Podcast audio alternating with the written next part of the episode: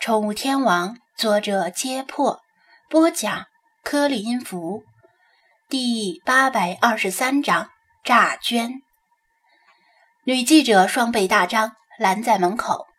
张子安往左走，他就往左移动；张子安往右走，他就往右移动，摆明了不让他离开。不完成采访，誓不罢休。如果是大媒体的记者，吃相不会如此难看。越是野鸡媒体的记者，越不顾脸面。毕竟做成一次报道带来的名和利都不容小觑。最可气的是，他个子不高，却把胸挺得老高。无论是张子安往哪个方向走，他都先把胸迎上。有摄像机在后面拍着，吃定他不敢强行突破。他要是真一巴掌推上去，就坐实了性骚扰店长的名号，永世不得翻身。张子安遇到这样的狗皮膏药也是服气。若是平时倒好办，你不是要拦着我吗？我干脆不进店了，往海边去逛一圈儿。但今天他不能丢下顾客不管。你想干什么？他不客气地问道。我想采访一下张先生，问几个问题就走。如果您配合的话。十分钟就完事，请您赏个面子吧。”他带着城市化的笑容说道，语气虽然客气，却不容张子安拒绝。“采访我是关于飞马斯的事吗？那你说来听听，我考虑一下要不要回答。”张子安扫了一眼围观的顾客，不紧不慢地说道，言辞之间进可攻，退可守。他最近跟媒体记者打过不少交道。尚算镇定，他微微一笑，雨寒讥讽：“跟飞马斯有关，但主要是想问您，张先生，如果我没有记错，您在柏林电影节上登台领奖时，曾经宣称要把飞马斯的片酬捐赠给联合国粮食计划署，是不是这样？”原来他是要问这个。张子安领奖发言时确实说过。现场嘉宾和网络观众都看到了，不容否认。确实如此，他点头承认。好的，那我想问您一下，您的捐款到位了没有？是否已经按计划将飞马斯的片酬捐赠给了联合国粮食计划署呢？他目光闪烁，紧紧地盯住张子安的眼睛，像是在探寻他心中的秘密。国内明星诈捐事件屡屡发生。明明承诺了捐款，赚足了慈善的名声和眼球，但款项却迟迟不到位。一经报道，便会引起很大的反响，甚至连这个明星的人设都会受到质疑。而且这不是道德和信誉问题，还关系到法律问题。相关法律明确规定，公益捐赠承诺是不能撤销的。敢在大众面前装逼，就要遵守诺言。否则就装成了傻叉。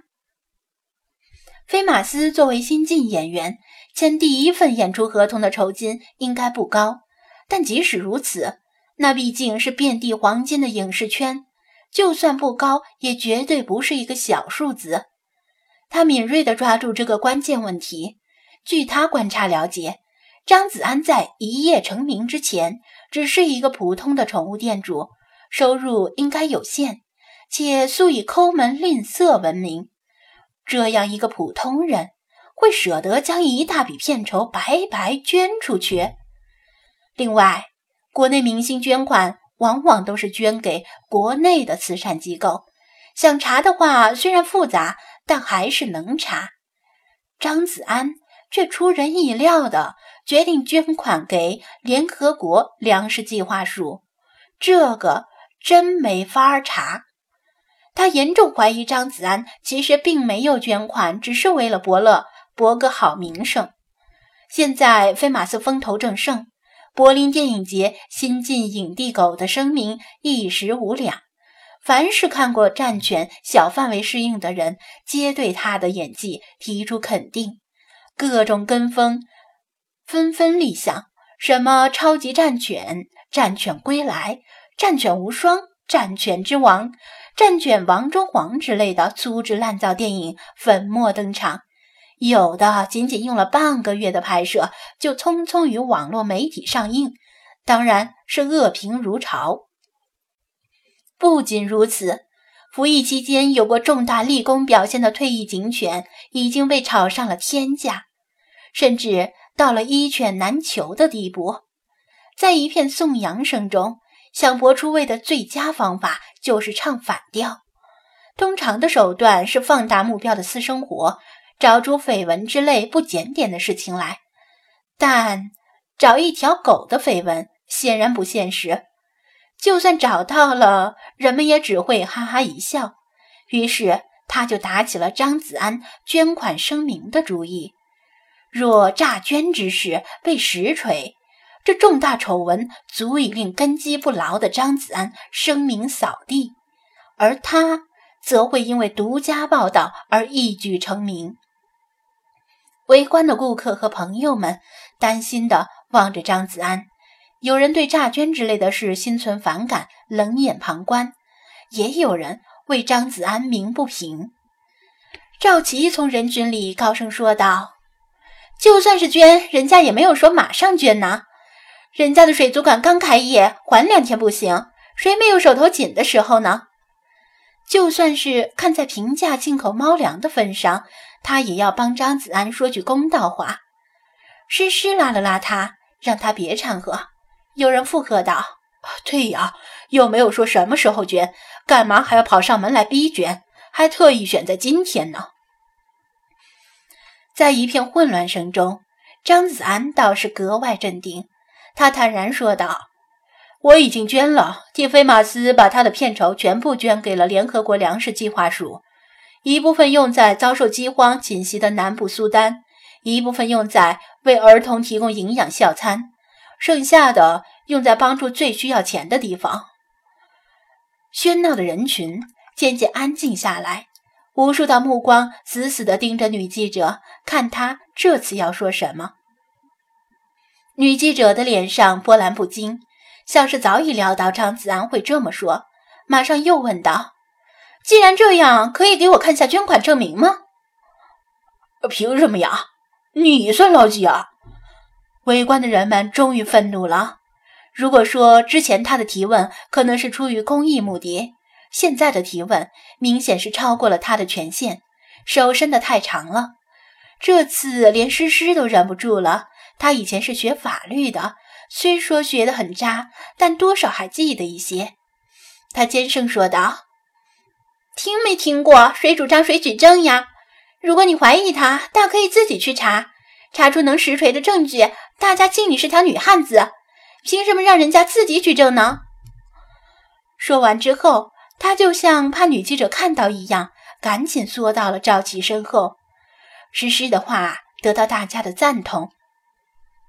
庭审之中有无罪推断的原则，你怀疑张子安是有罪的，就应该拿出张子安有罪的证据。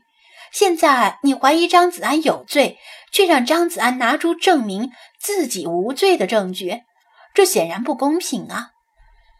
这位女记者知道自己犯了众怒，于情于理都说不过去，但是没有办法，她不可能从联合国查到捐款情况。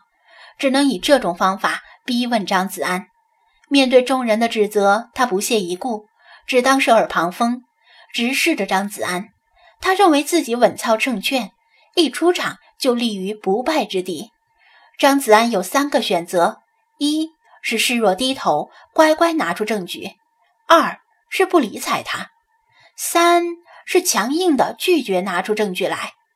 他选择后两者，未免会落人口实，显得他做贼心虚；而选择前者，他也不会损失什么，照样能得到一条不错的独家新闻。在场的人不是傻瓜，大家都能猜出他的心思，但无奈人不要脸，天下无敌。他现在已经天下无敌了。往前挤出人群，扶尔张子安说道：“师尊，要不咱们报警吧？”他妨碍咱们做生意，盛队长不是刚走吗？趁他还没到警局，再把他叫回来。张子安摇头，报警是个馊主意，把盛科掺和进来更是馊主意。一旦被他借题发挥，说不定会连累盛科受处分。他思来想去，也只能拿出联合国粮食计划署通过电子邮件自动发来的捐款回执了。如果他连这个都质疑，那就真没办法了。仍然有顾客陆续来到宠物店，有的是信步走来，有的是坐公交来的，有的是打车。门口的人越来越多，又有一辆出租车停在了店门口，没有引起任何人的注意。不过，这里下来的不是黑头发、黄皮肤的中国人，也不是其他东亚人。而是一位个子很高的光头黑人，黑黝黝的锃亮头皮，大概是刚刮过，在春天柔媚的阳光下闪闪发亮，这倒是吸引了一些顾客好奇的眼神。光头男人戴着一副眼镜，腋下夹着公文包，手里还拿着一张纸，费力地对比字上的字迹与宠物店的门口招牌。看到门口围着这些人，他有些吃惊。不知道他们在干什么，是某种特定的习俗，还是什么重要的仪式？他不敢上前贸然打扰，于是站在路边踌躇不前。傻站了一会儿，他觉得自己可能想多了，只是两个人在争执，而其他人似乎只是单纯的看热闹。他平时经常开车从旧金山的唐人街路过，知道中国人比较喜欢看热闹，当然。世界上大部分人都挺喜欢看热闹，只不过中国人要加个“更”字。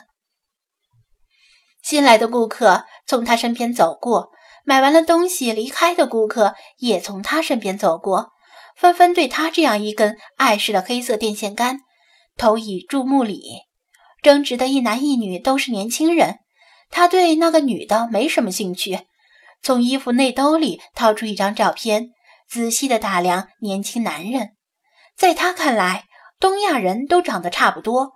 看了半天也无法确定照片上的人与前面那个人是不是同一个人。趁两者的争执告一段落，他硬着头皮上前说道：“对不起，打扰一下，请问是张子安先生吗？”